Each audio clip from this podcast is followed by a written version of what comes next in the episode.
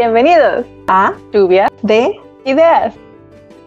Yo soy Laura. Mi nombre es Matilde. Este es el podcast Lluvia de Ideas. Eh, qué bueno que estén con nosotros. Gracias por sintonizarnos o escucharnos. Sí, muchas gracias. el primer tema que vamos a hablar es sobre la solidaridad femenina en series y películas. Tal vez suena un poco muy formal, pero la solidaridad quiere decir cuando las personas se apoyan entre sí, en este caso femenina, obviamente hablamos de las mujeres y de algunos ejemplos que se ven en series y películas. Ah, sí, es que la palabra es como Sor, ¿verdad? Como Sor Mariana, Sor Cristina. La palabra que significa solidaridad femenina es sororidad. Sí, entonces vamos a hablar de la sororidad o solidaridad femenina. Y bueno, recordemos un poquito vayamos a la historia. Bueno, pero no tan lejos, solamente películas de los 90. Las películas de los 90 eran mucho tipo Mean Girls. Mean Girls es el sinónimo de película de los 90. Y pues hay ah, otras, Como Clueless o Ni Idea. Bring It On, de las claro. Solamente la vi 45 veces. Exactos, adictivas. Bueno, en estas películas las protagonistas pues buscaban encajar en cierto grupo o eran estereotipadas de cierta manera. Y a veces era un poco contradictorio porque a veces se trataba de una rubia que hacían así como que muy boba, pero femenina, y al final, de manera inocente y espontánea, pues se salía con la suya. De que ganaba una batalla legal o ya lograba ser parte del grupo de porristas. Pero siempre de esta manera, o sea, como... Sin querer Sutilmente, exacto, como un azar del destino, como cierto empoderamiento pero controlado. Ese es mi punto de vista, o sea, mi perspectiva. Y qué decir de la televisión mexicana. Bueno, ¿por dónde empezamos? Ese es todo un tema. Pero ahorita solamente de manera general, pues no todo es blanco o negro. Y lo que pasa, o lo que, que pasa o pasaba, más bien pasaba, en la televisión mexicana era que todo era como muy polarizado. O eres buena o eres mala. La buena onda o la Teresa. Exacto, o sea, la María Mercedes o la Teresa. Eh, entonces siempre es algo que pasa con la sociedad en México, que polarizamos y es como, a ver, pero tú eres bueno o malo, priista o panista, tigre o rayado. Entonces como, no, espérate, o sea, ni me gusta el fútbol. Em, y pues ya sabes, también Disney aportó de que tiene una gran influencia sobre nosotros, tal vez especialmente para los niños de los noventas, no, pero ya desde antes, ya traían como que esta... pero sí es como muy fuerte, ¿no? O sea, algunas de las películas más taquilleras y más famosas de Disney son en estas épocas, noventas y principios de los 2000, porque yo creo que también era el inicio de la tecnología, o sea, todavía no tenías tanto streaming, entonces ibas al cine. Sí, te programa, ¿no? Y especialmente cuando eres niño, pues obviamente tomas eso como la realidad y toda la influencia y lo triste de todo eso es como están apoyando o están romantizando las situaciones de maltrato y opresión y dependencia. Es como, ah, sí, dejaré que abuse de mí mi madrastra. Hasta de manera pasiva, espera príncipe. Y no sé si porque se les acabaron las ideas o qué onda, pero hasta hace poco fue que empezamos a ver a las villanas, o sea, la parte humana de las villanas. Es como exacto, no todo, no todo es blanco o negro, no solamente eres bueno o malo, hay una gran gama de situaciones. Ver a las villanas como, ah, mira, en realidad, pues uno tiene una razón, una causa por la cual se hizo mala, y fíjate, no es tan mala. Más bien, o sea, la maldad es una reacción que está relacionada con tu sentimiento o con tu, con tu vida en el momento. O sea, si tú no estás en un buen lugar mental, emocional, económicamente, pues obviamente te va a detonar ciertas actitudes. Pero así como naciste mala, o sea, Teresa, o sí, puede haber gente tipo Teresa, pero más bien porque tuvo una niñez, adolescencia difícil. Y no, Teresa tiene sus razones. es que yo nunca la vi, sorry. Entonces ahí también te pones a pensar cómo sería el lado mortal de las princesas. O sea, ya vimos el lado mortal de las villanas. Humano de las villanas es que son vulnerables porque son seres humanos al final del día. ¿Cómo sería el lado humano de las princesas? ¿Fodongas? son perfectas, claro. Sí, exacto. Y a veces como hacen estas caricaturas, pero ya es más moderno, que les cambian la ropa o simplemente en Shrek. Shrek, amo Shrek. Porque sí, es una sátira, pero también es algo como un poco más realista. Sí, es una parodia, pero es más real. Es como de, bueno, también las princesas eructan y van al baño. Exacto. Y, y pueden pelear, o sea, por ejemplo aquí Fiona, ¿no? Ajá, amo Shrek. Y pues a ver qué les toca a las nuevas generaciones. Ya vimos a las tradicionalistas, las princesas, el lado humano de las villanas. Vamos a ver qué sigue. Quería mencionar o hacer algunos ejemplos sobre programas y series de televisión y películas que son un poco más modernas, precisamente porque queremos ahora sí resaltar estos ejemplos y volver a, a mostrarlos como, ok, así ha sido hasta este momento, pero no tiene por qué seguir siendo así. Bueno, porque siempre ha estado este cliché, esa mentira de que las mujeres no pueden ser amigas, no pueden tener amigas mujeres, de que somos malas amigas, y perdón, pero yo sí tengo amigas. Yo también. Entonces, exacto, o sea, mucha gente tiene amigas, no todas somos malas amigas, no todas hablamos espaldas de las otras. Obviamente sí, no estoy diciendo que seamos perfectas y que claro que sí hay sus momentos y sus causas y sus razones, pero no todo es mala onda entre mujeres, es lo que quiero decir. Porque también compras la idea de la tele, o sea, por ejemplo, las generaciones antiguas, anteriores, te compran la idea de, ah, no, pues hay chavas buenas y chavas malas. sí, que tenemos que competir siempre y que competimos por la atención de los hombres y que ese es nuestro único objetivo en la vida, al parecer. Bueno, quiero enfocarnos en ejemplos bonitos, ejemplos padres, donde sí vemos este tipo de solidaridad entre mujeres, especialmente ante situaciones de discriminación sexual y actitudes y comportamientos machistas. Cuando pasa esta solidaridad entre mujeres es lo que se le llama o es la definición de sororidad, cuando nos apoyamos entre nosotras.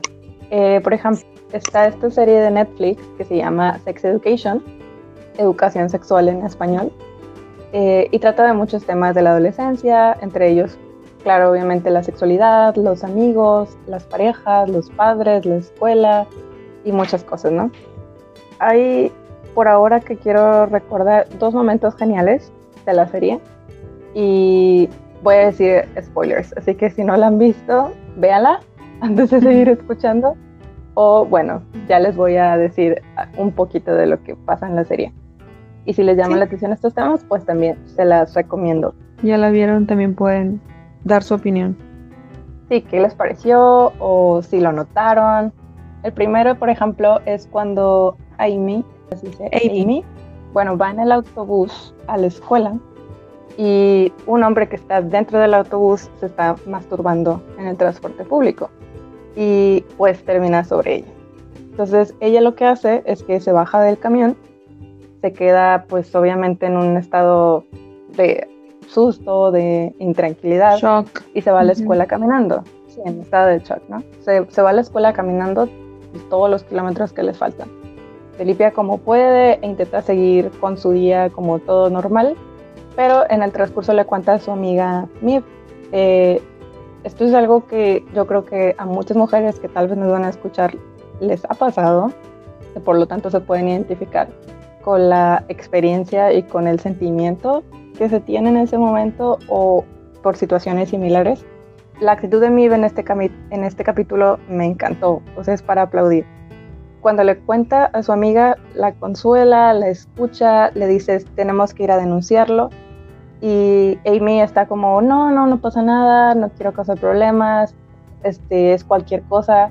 Pero Mive le insiste, la acompaña a la comisaría, creo algo así, es como un pueblo, a hacer la denuncia le dice que, van a ir porque ese va a ser su regalo de cumpleaños, porque era el cumpleaños de Mir. Y entonces pues van los dos, hacen la denuncia y pues, wow, o sea, eso es algo que se escucha fácil y se escucha obvio, pero mm, no todo mundo somos capaces de hacerlo. Entonces estar ahí para alguien y no solo eso, sino llevarlo al siguiente nivel y realmente intentar hacer sentir bien a la otra persona como no es tu culpa, este, tenemos que hacer algo más, no solamente lo dejes así porque ese es parte del problema, ¿no? Que nos quedamos con los brazos cruzados y nos aguantamos y nos sentimos mal y ahí ahí se quedó. Sí, minimizar pues el problema, no darle suficiente eh, importancia. La importancia, exacto. Porque dices, puedo seguir con mi, con mi día, puedo seguir con mi vida, pero te va creando ciertos shocks, o sea, ciertos impactos que en determinado momento de tu vida también vuelven a ti. Entonces, en capítulos así siguientes, Amy ya está así como temerosa de subirse al autobús, no quiere, porque piensa que le puede volver a pasar. No porque piense que es la misma persona, pero piensa que si él pudo, cualquiera puede, ¿no?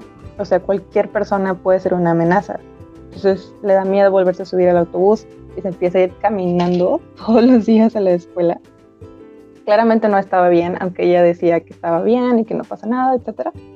Y pues otro momento genial cuando sus amigas, mi entre ellas, que es de las protagonistas, este, la están esperando a la parada del autobús y se suben con ella al autobús y le dicen, todos los días vamos a estar aquí para subirse con ella al autobús y acompañarla a la escuela. Es decir, una cosa tan simple que es como la unión, en este caso, solidaridad de incluso las otras chavas que a lo mejor no eran tan amigas, pero cuando supieron toda la situación y se habló, es algo con lo que te identificas y que va más allá y que dices, te voy a apoyar, claro. Claro, porque no estás exento, puedes estar en la posición de la otra persona. Entonces es cuestión de empatía. Aquí lo interesante es, em, o lo importante creo para todas las chicas, o sea, chavitas y grandes y de todos los, um, todas las edades, es tener un support system, un sistema de apoyo, alguien a quien le puedas contar tu, o sea, lo que te pasa sin temor a que te juzgue. Porque principalmente en México yo creo que esa es una situación, o sea, mejor no digo nada porque se tiende a culpar a la víctima. Y es como, ¿qué? Entonces mejor no digo nada, porque me van a decir que para que me subí a ese camión. Porque ibas vestida así. Mm, exacto, porque no hice algo. Entonces hay que cambiar ese chip de culpar a las víctimas. Y en este episodio también yo creo que por la actitud de, de, su amiga, de Mir, de ser empática, de crear esa empatía y decir, esto me puede pasar a mí, o simplemente no quiero que le pase a alguien que quiero, que es a mi amiga. Crear esa empatía y por lo tanto pues ayudarla en lugar de criticarla. Y son situaciones que podrías estar. Y pues obviamente tú vas a querer que alguien se apiade o que alguien tenga esa empatía para ayudarte a ti. O sea, si ves a una persona que está acosando a una mujer en el camión, pues es muy fácil quedarnos callados y voltear para el otro lado. Lo difícil es decir algo, ¿no? Levantar la voz. Puedes decir, ah, Mariana, ¿cómo estás? Vente. Hacer como que la conoces, sacarla de, ese, de, ese, de esa situación, preguntarle si está bien, preguntarle, oye, ¿cómo está tu mamá? A ver, vente, vamos a platicar, etcétera, para que la otra persona vea que no está, el agresor vea que no está sola. Imagínate qué bonito, o sea, ya me dieron ganas de que alguien así desconocido te ayude. Eso así, es como debe ser, o sea, las mujeres apoyando a las mujeres. Digo, ahorita nos estamos enfocando más en las mujeres, pero creo que, o sea, ahí eh, no importa el género, si alguien está en peligro, pues qué bonito. Y sí, o sea, en este en este momento nos enfocamos en las mujeres por lo que por lo que significa la sororidad, la solidaridad entre mujeres, pero no quiere decir que obviamente no pueda haber solidaridad o que no deba haber solidaridad entre hombres y mujeres, obviamente, y los hombres también pueden ser víctimas de, abuso y de acoso y todo esto, obviamente. En la misma serie, otro ejemplo de esto, eh, de solidaridad, solidaridad, es cuando en un capítulo alguien, porque no se sabe quién, publicó una foto de las partes íntimas de una chica. Entonces se corre el rumor en la escuela que es de una persona y van haciendo como chismes y chismes de quién son esas fotos. Luego pues hay chantaje de por medio, de que si no hace algo, si no hace lo que le piden, entonces va a decir de quién se trata. Ah, pero hay un momento clave que es cuando todos están en el auditorio. Sí, o sea, creo que el director le dice como digan quién, quién es esta persona, o sea, la persona que mandó las fotos. Lo que sí me acuerdo y que es muy rescatable es que se levanta una persona y dice, That's my vagina. O sea, es mi vagina. Y todos se quedan sorprendidos. como, son mis fotos. Exacto. Y acto seguido, otra persona se levanta y dice, No, that's my vagina. y así sucesivamente se hace una reacción en cadena. Entonces ahí hay como solidaridad. es, incluso chicos empiezan a levantarse, a ponerse de pie y, y a repetirlo de no, that's my vagina. De esa manera pues estaban protegiendo a la chica que, que había sido víctima de esta situación. Y este tema un poquito lo tratamos en el primer podcast, eh, con un caso de una chica que la estaban extorsionando con fotos íntimas. Tal vez para algunas personas resulta un poco difícil ponerse en los zapatos de, de esta chica del, de la serie o del caso en la vida real, pero no estamos exentos. O sea, recordemos que generalmente no vamos por la vida paranoicos pensando en quién nos puede traicionar. Traicionar. Exacto. Confiamos, o sea, pues sí, ahí están abusando de tu confianza, están abusando de tu cariño, etcétera. Entonces, muchas veces se juzga la razón. Es como, no debiste ponerte en esa situación desde el primer lugar. Pues no, porque eres un ser humano y quieres no sentir temor de hacer ciertas cosas como yo no quiero estar paranoica con mi novio, en el caso de la chica que fue el caso real, eh, le mando estas fotos, no quiero estar cuidándome incluso de esta persona en quien yo confío. En situaciones similares, pues se tiende a, a juzgar a la víctima. En momentos difíciles, cuando resulta más fácil y cómodo juzgar, en lugar de ayudar, pues es donde debemos actuar. Entonces hay que poner, hay que tener un poquito más de empatía en ese sentido. No estamos diciendo con esto que ya debe ser como un Robin Hood y andar ahí por, por la vida defendiendo, pero... todo el mundo. Tratar un poquito más. Si está en tus manos y si empiezas por no juzgar y no chismear, ya, se cuenta que estás como que poniendo tu granito de arena. Sí, y bueno, es normal, o sea, obviamente nosotros también lo hacemos, no digo que es hay perfección o que somos perfectas, sino hay que tratar. Ok, eh, ahora quiero hablar de otra serie de Netflix, eh, también es nueva, es reciente, esta se llama Desenfrenadas. Si no la han visto también y les interesa un poco, pues pueden ir a Netflix a verla. No, me van, no nos van a patrocinar nada, pero esta serie es mexicana y trata de un road trip o un viaje por carretera eh, de tres amigas que se van a Oaxaca y pues viven un montón de cosas. No les voy a decir así todos los detalles, pero pues yo lo vi y dije, yo quería ver cosas mexicanas, por eso fue que lo puse, porque como estoy en España dije, ah, me apetece como escuchar acento mexicano, ver situaciones mexicanas y pues por eso la puse. Y le dije a Mati, Mati, vela. Sí, cuando me la recomendaste yo dije, ¿por qué me recomienda eso? Pero, espera, espera es que yo había visto, había visto el teaser o el trailer o el thriller, como se llama. Y pues nada más dije, son unas chavitas ahí desmadrosas que se van de peda a Oaxaca. Y, y ya dije, no tiene mucho contenido, entonces, bye. Entonces cuando me la recomendaste, yo dije, ¿por qué me recomienda eso?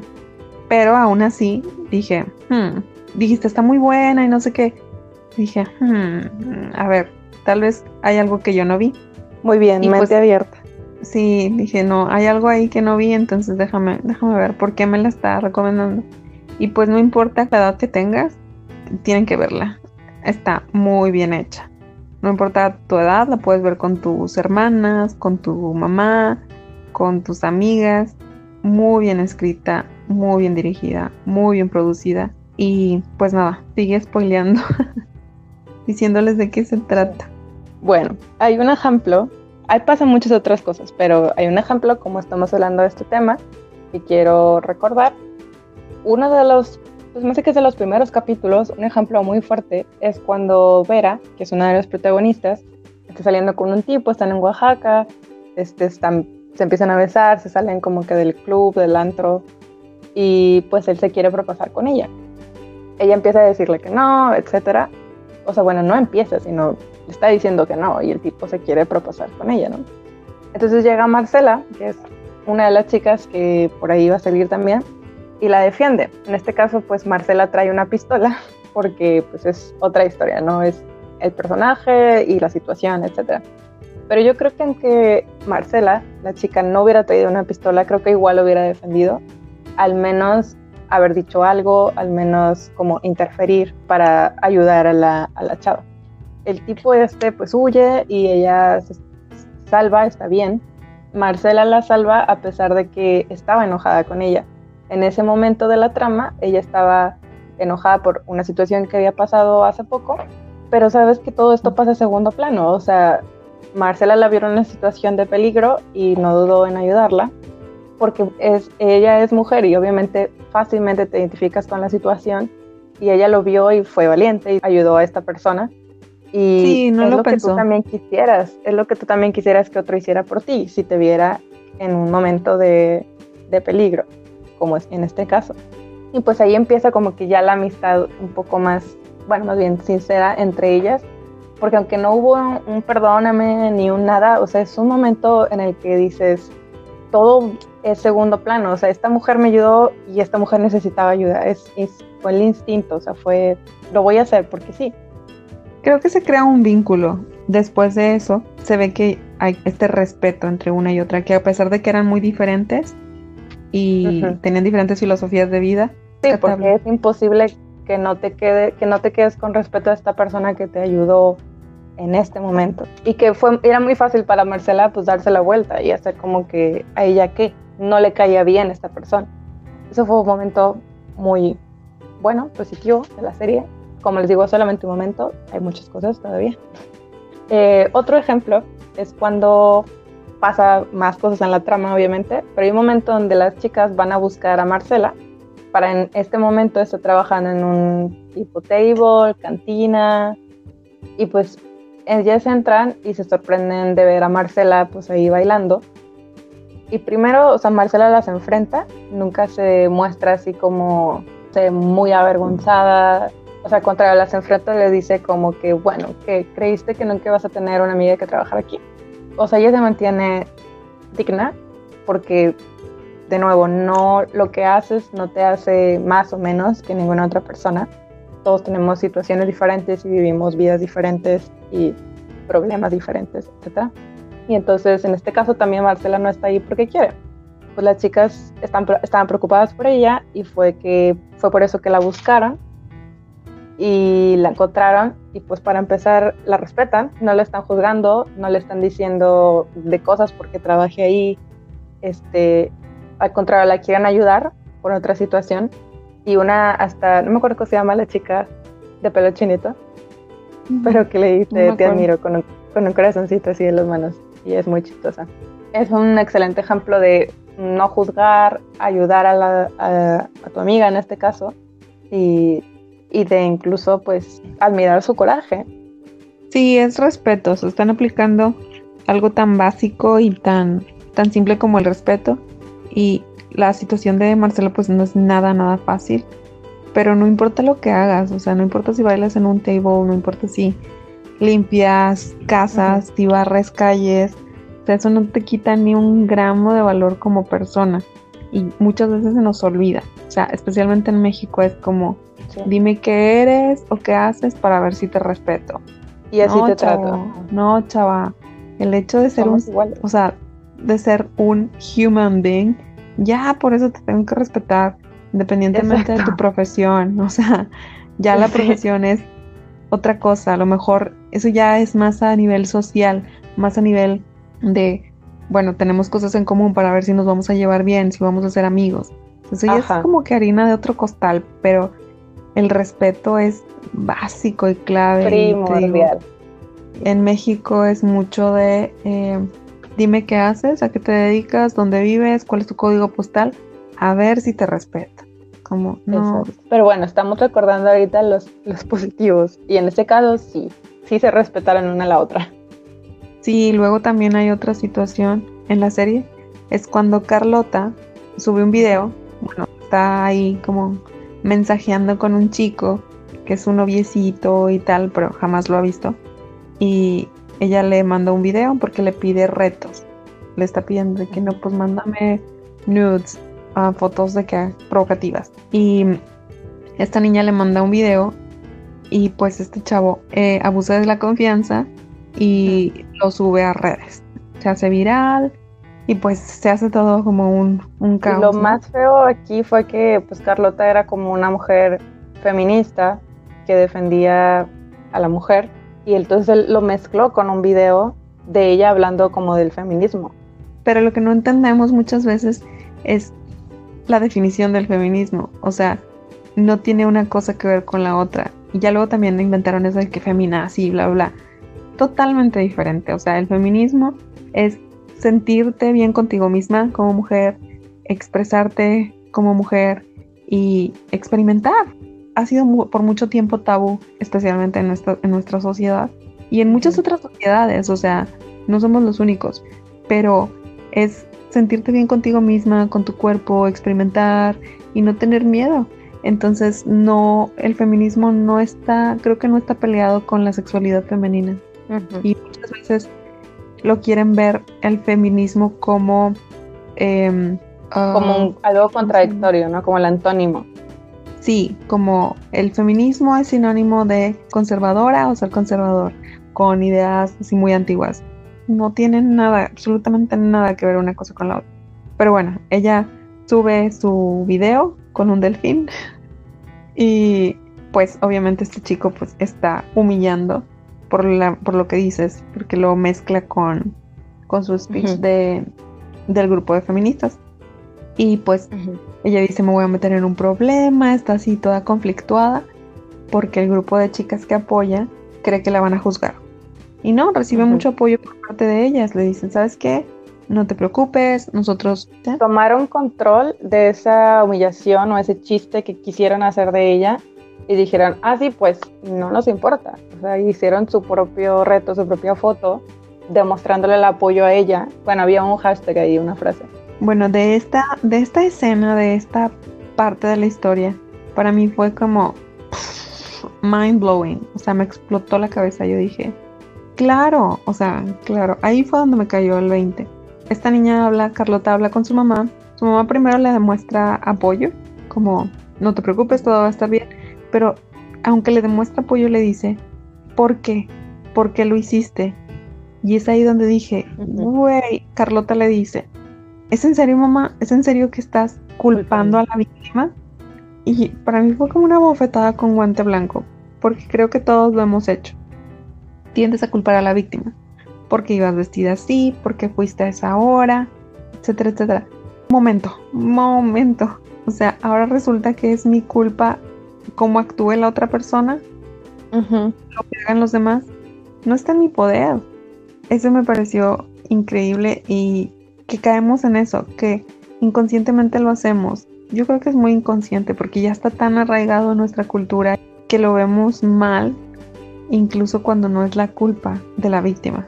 sí, o sea, lo tenemos internalizado de decir, ah, pues tú te lo buscas lo más impactante también es que no basta con que ellas se culpen a sí mismas, porque es lo que las víctimas son lo que tienden a hacer, culparse a sí mismas.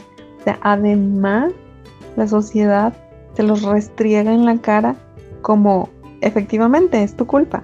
Y creo que algo similar es a la serie de 13 Reasons Why, donde en la primera temporada pues hay un hay un suicidio.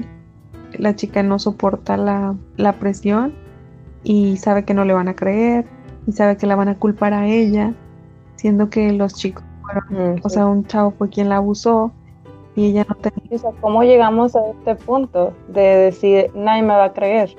Exacto. Por eso es bien importante tener como un support system, o sea, hablar con tu mamá, tu hermana, una amiga. Platicar con tus amigas. Yo creo que también, perdón, pero interrumpirte.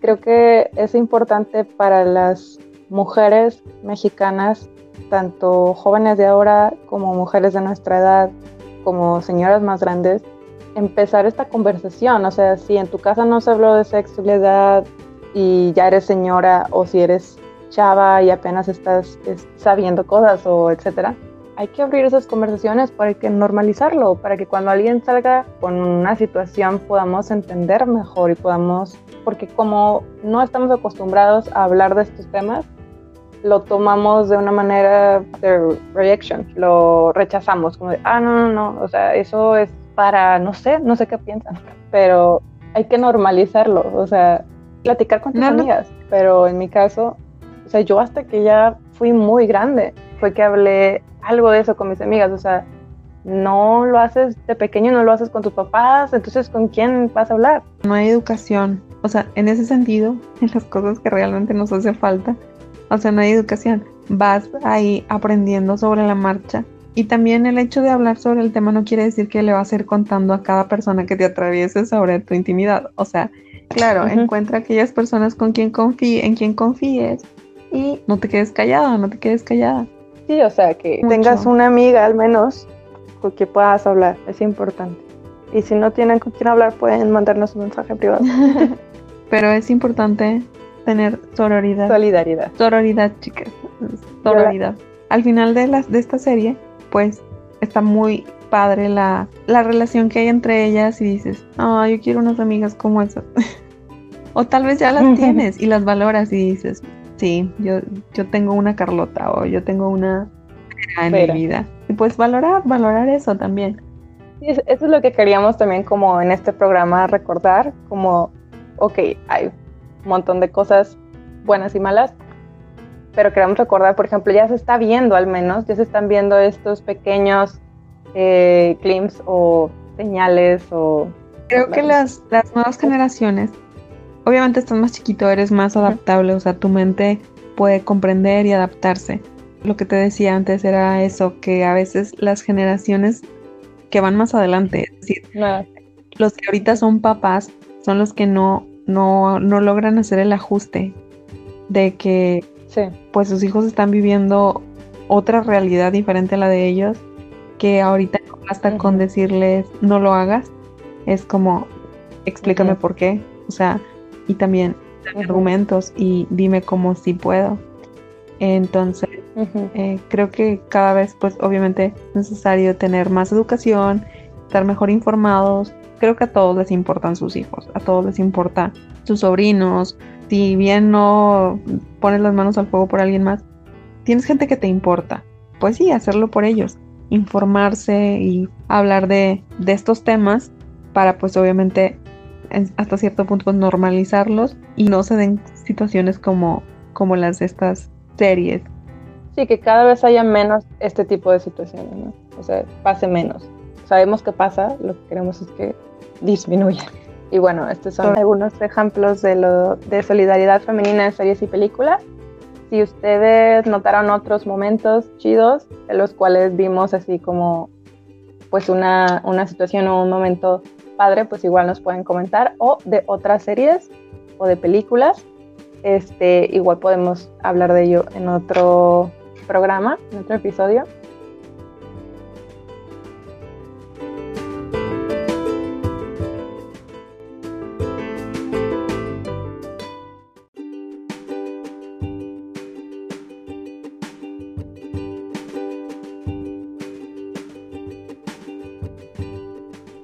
Continuar aquí en Lluvia de Ideas. Eh, ¡Woo! el siguiente tema. o también quería hablar sobre el K-pop. Korean pop. Uh, Em, pop coreano. sí, no sé mucho del tema. Me considero súper ignorante. Pero, pero, porque está súper de moda y todo el mundo habla de ello y tal. Entonces dije, hmm, a ver, no puedo ser una persona ignorante. Sí puedo, No. solo no quiero. Ah, Este, Excelente. entonces, miré una, bueno, empecé a investigar y recordé que Netflix, que no nos patrocina, sí, el bendito Netflix, tiene, ahí está este programa que se llama En pocas palabras. Entonces son como mini documentales, pero que está como en una serie porque vienen co- como por episodes. Bueno, el punto es que hay uno sobre el K-pop. Entonces dije, a ver, ¿qué tanto sé de K-pop? Y pues ya me puse ahí como, "Hmm, pues muy poco. Eh, entonces dividí las cosas que sé y las cosas de las que me enteré gracias a este documental, este pequeño documental. A ver, entonces- lo que ya sabía. lo que ya sabía. ¿Qué es el K-pop? Dije, pues es pop coreano, música coreana eh, al estilo de pop. ¿Tú sabes qué es el K-pop? ¿O qué idea tenías Yo sobre el K-pop? Yo creo que se hizo famoso por Gangnam Style. Fue ahí donde hizo el boom. Como yo creo que la primera aproximación que tuve el pop al K-pop fue por medio de doramas, Oppa Gangnam Style. Ah, ok, drama. doramas coreanos. En esta este canal de televisión, no me acuerdo si es el 28 de esos canales que como que nadie ve, Mm, salía una, un dorama y dije, ¿qué es esto? Y estaba doblado al español, claro, pero Bueno, los era un dramas coreano. son telenovelas coreanas. Tipo. Eh, bueno, lo que me enteré en este en esta docuserie fue que en Corea a los chicos les llaman idol, idol groups. O sea, Mm. grupos de ídolos. Y irónicamente, no sé si en toda Latinoamérica, pero al menos en México, los idols son los fans. Entonces, como, a ver, espérate, ¿Qué? ¿quién es el ídolo? ¿Cómo? Ellos son los followers, pero no. Por favor, díganme si me equivoco.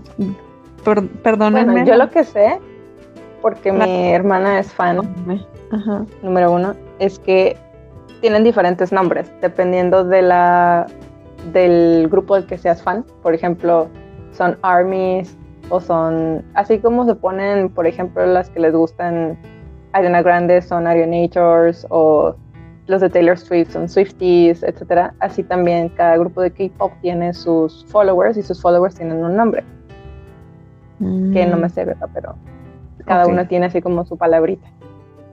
El fact aquí es que los idol groups, o sea, así les llaman a los grupos, ¿ok? El grupo más famoso que yo conozco es BTS. Bueno, eso es algo que ya sabía.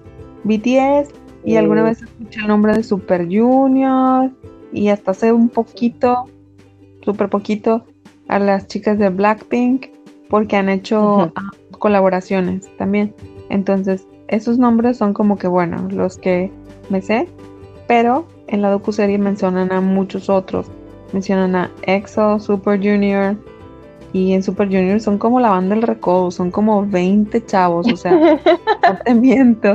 Es como que, wow, esto sí deja porque son un chorro, un chorro. Em, hay otro que se llama Shin y Big Bang. Fue así como que los que escuché ahí en la serie. ¿Tú conoces algún otro? ¿O se te hace familiar alguno de Para los mí los más dije? conocidos son esos, son Super Junior, BTS, Blackpink, eh, hay otras chicas que escucha mi hermana, pero no me acuerdo. No, si cuando lo escucho va a decir, Laura, ¿cómo no te acuerdas? Y me va a poner a escuchar grupos. te cultivas más en el arte del K-pop. Eh, otra cosa que yo sabía era que eran de tres o cuatro integrantes, pero ya me di cuenta que a veces hay más, hasta 20. Ah, Y- hay un grupo que se llama Girls Generation, creo, y son muchísimas. Y ha tenido como varias generaciones, creo. Sí, no te das cuenta quién sale y quién entra, ¿no? Bueno, la gente que es fan, sí. Bueno, es verdad, sorry. Ay, Dios mío, ok. Disculpen mi ignorancia, o sea, la reconozco, estoy aprendiendo. Eh, de lo que me enteré.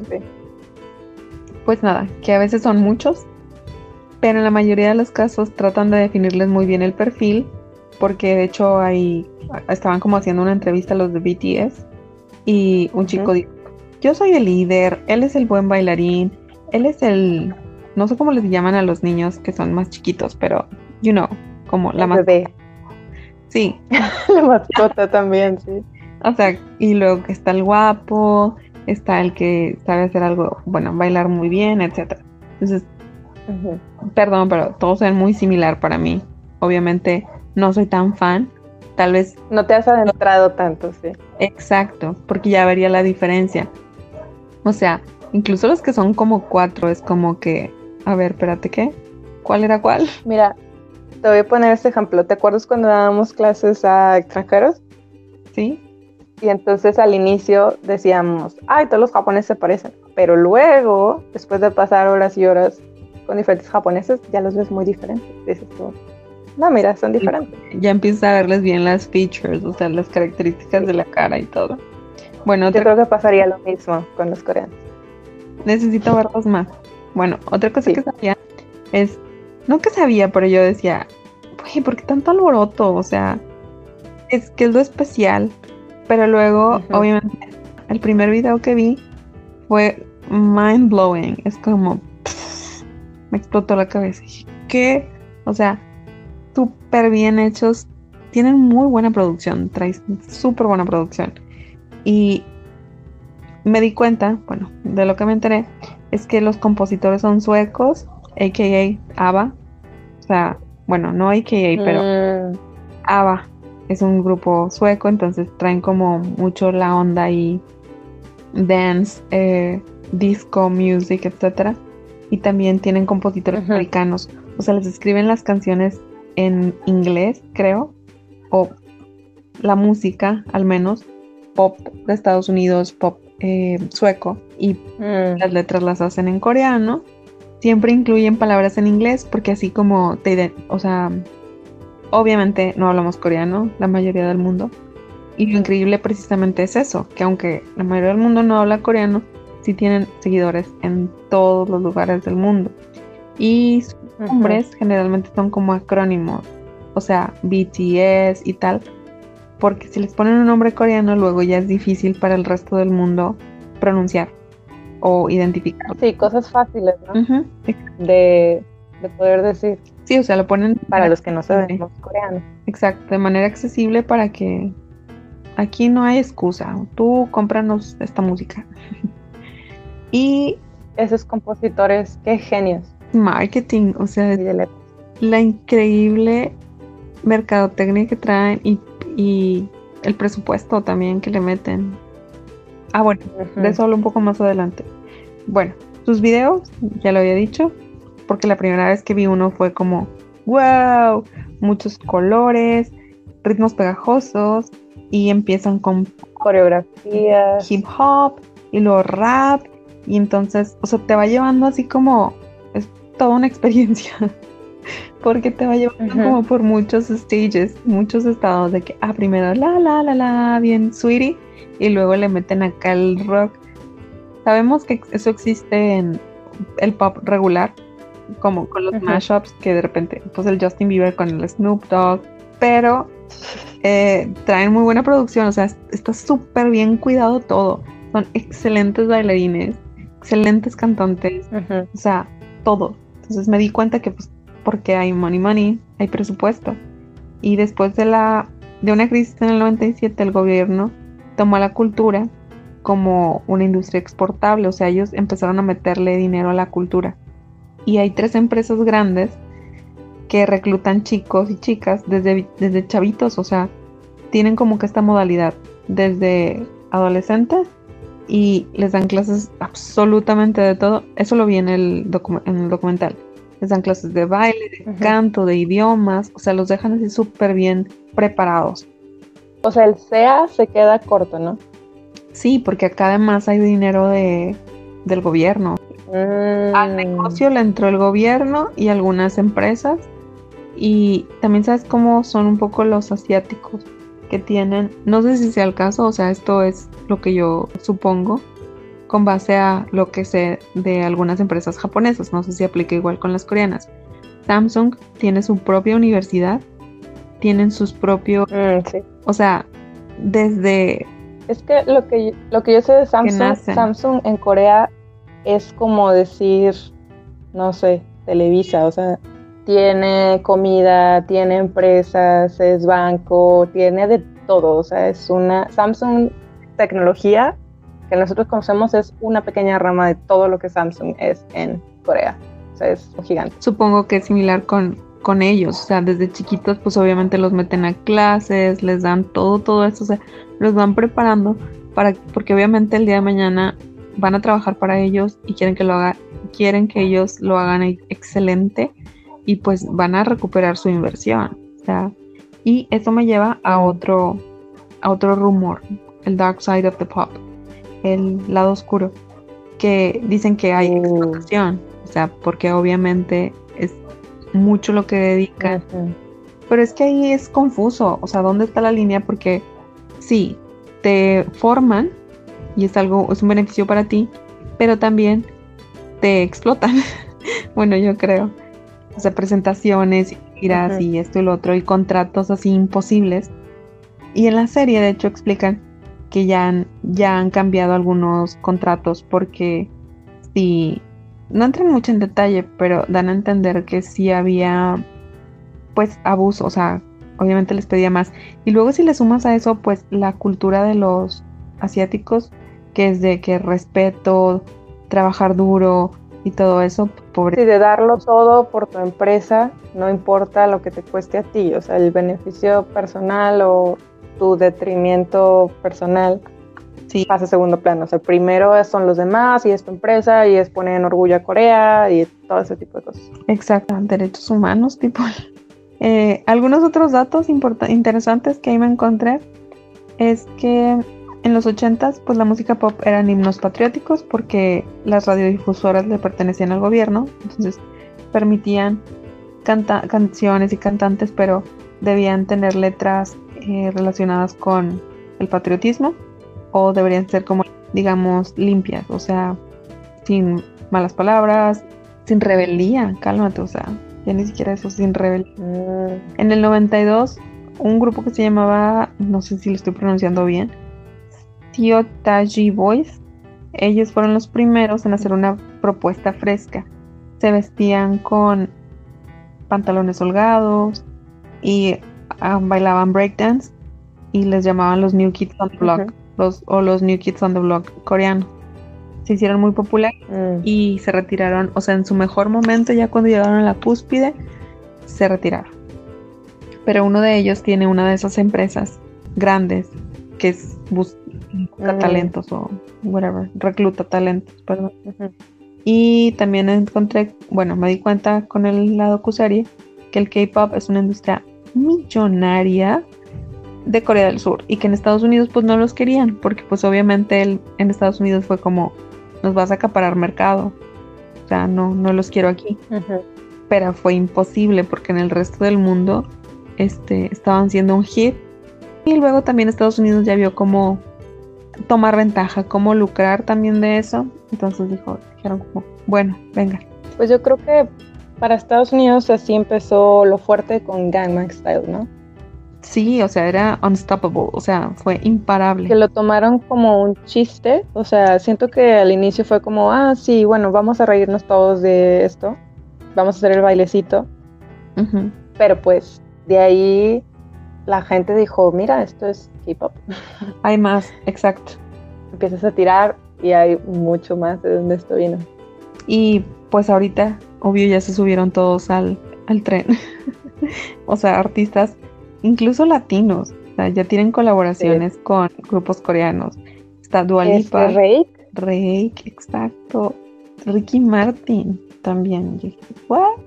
Eh, Snoop Dogg, Nicki Minaj. Yo no la escuché, o sea, solamente como investigué, hice el research. Ahí te das cuenta que algo está jalando. Cuando los, los grupos o los artistas más famosos empiezan a hacer colaboraciones con, por ejemplo, reggaetoneros, ahí es donde dicen, no, esto es ya. como cuando empezó el reggaetón, ¿no? Y luego la gente como eh, Demi Lovato estaba haciendo covers con, este, ¿cómo se llama? El de Despacito. Eh, Luis Fonsi. Con Luis, Fonsi. Y dices tú, ok, Demi Lovato y Luis Fonsi era una canción. Porque pues todo el mundo dijo, ah, ok, reggaetón, vamos para allá. Sí, también ha habido otros intentos no muy bien logrados. Oye, ah, cuando pues, mencionaste, cuando hablabas sobre que los coreanos usan, bueno, que el grupo empezó a usar ropa holgada y todo eso, me acordé de en Japón, este, es muy curioso porque tú puedes escuchar una banda de rock súper pesado, o sea, tocando en un parque y están ahí con sus peinados de dos metros y ropa negra y cadenas y tatuajes y anillos colgándoles por todos lados y rockeando así sin precedentes. Pero haz de cuenta que termina la presentación, eh, guardan todo su equipaje, casi creo barren donde estuvieron.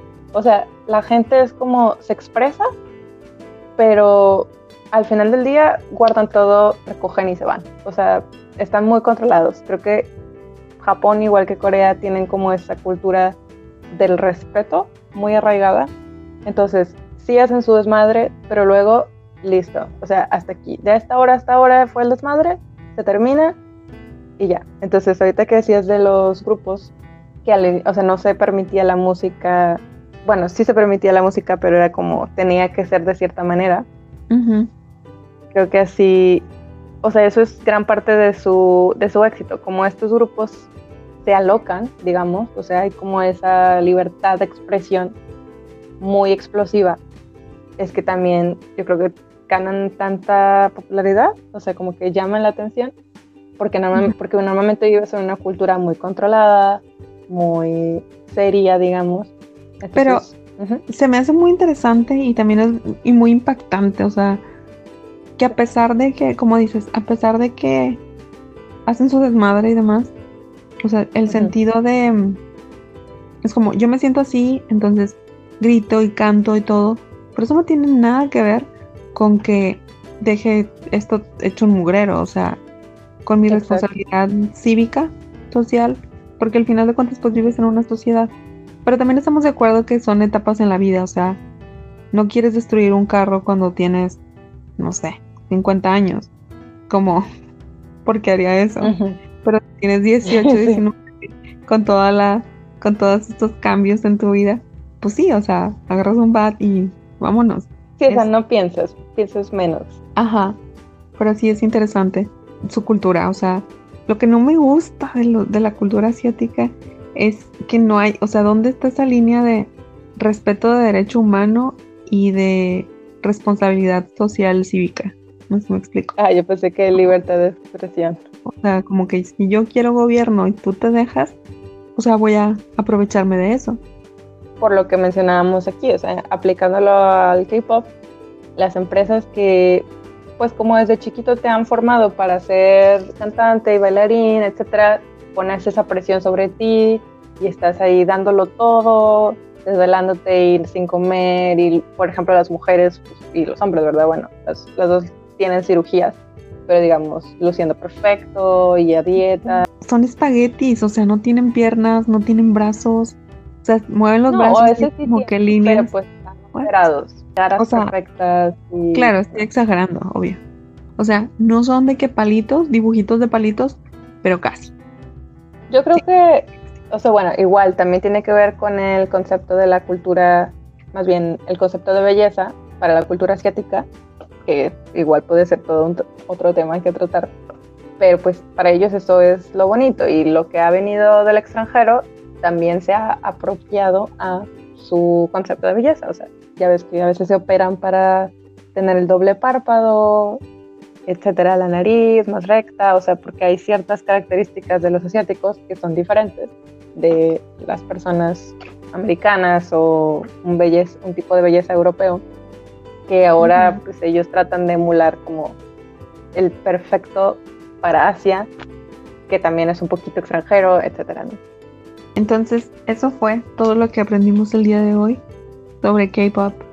Y bueno, tengo una pregunta para ti. Entonces, en general, ¿cuál es tu opinión sobre el K-pop? O sea, ¿te gusta, no te gusta? ¿Quieres conocer más? ¿No quieres conocer más? Mm, lo que se me dificulta es que, obvio, cuando escuchas una canción la quieres cantar. Entonces no hablo coreano y la verdad no creo que voy a aprender coreano. Esa es la dificultad principal. O si dices, lo vas a, o sea, vas a seguir el K-pop y todo, la verdad es que no. Pero es más que nada por eso. Me parece increíble. Y si el K-pop tuviera letras en inglés, todas las canciones, digamos, sale un grupo que canta en inglés. Claro, claro que escucharía. Ya lo hago, pero de manera muy, muy mínima. O sea, sí, de vez en cuando, ahí que no hay ni que poner, bueno, pongo y me sale ahí como sugerencia, pongo alguna, alguna canción de de K-pop, pero no la busco, no sé si me explico, porque no la voy a poder cantar, porque me voy a tener que sentar, para disfrutarla me voy a tener que sentar a ver el video, porque con el video es como, bueno, ahí le entiendo, no sé si me explico. Ahí sí viajas en el tiempo y en, la experiencia.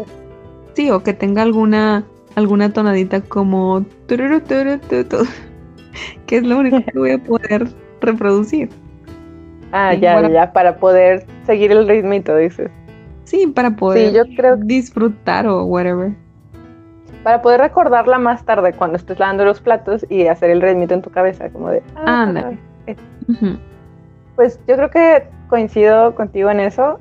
O sea, me gusta, si escucho K-pop, me gusta. Es definitivamente un buen ritmo. Y sabes que, de hecho, muchas veces, bueno, a mí me pasa con el japonés, porque yo estudié japonés y sigo estudiando, o sea, no es que ya sepa todo el japonés.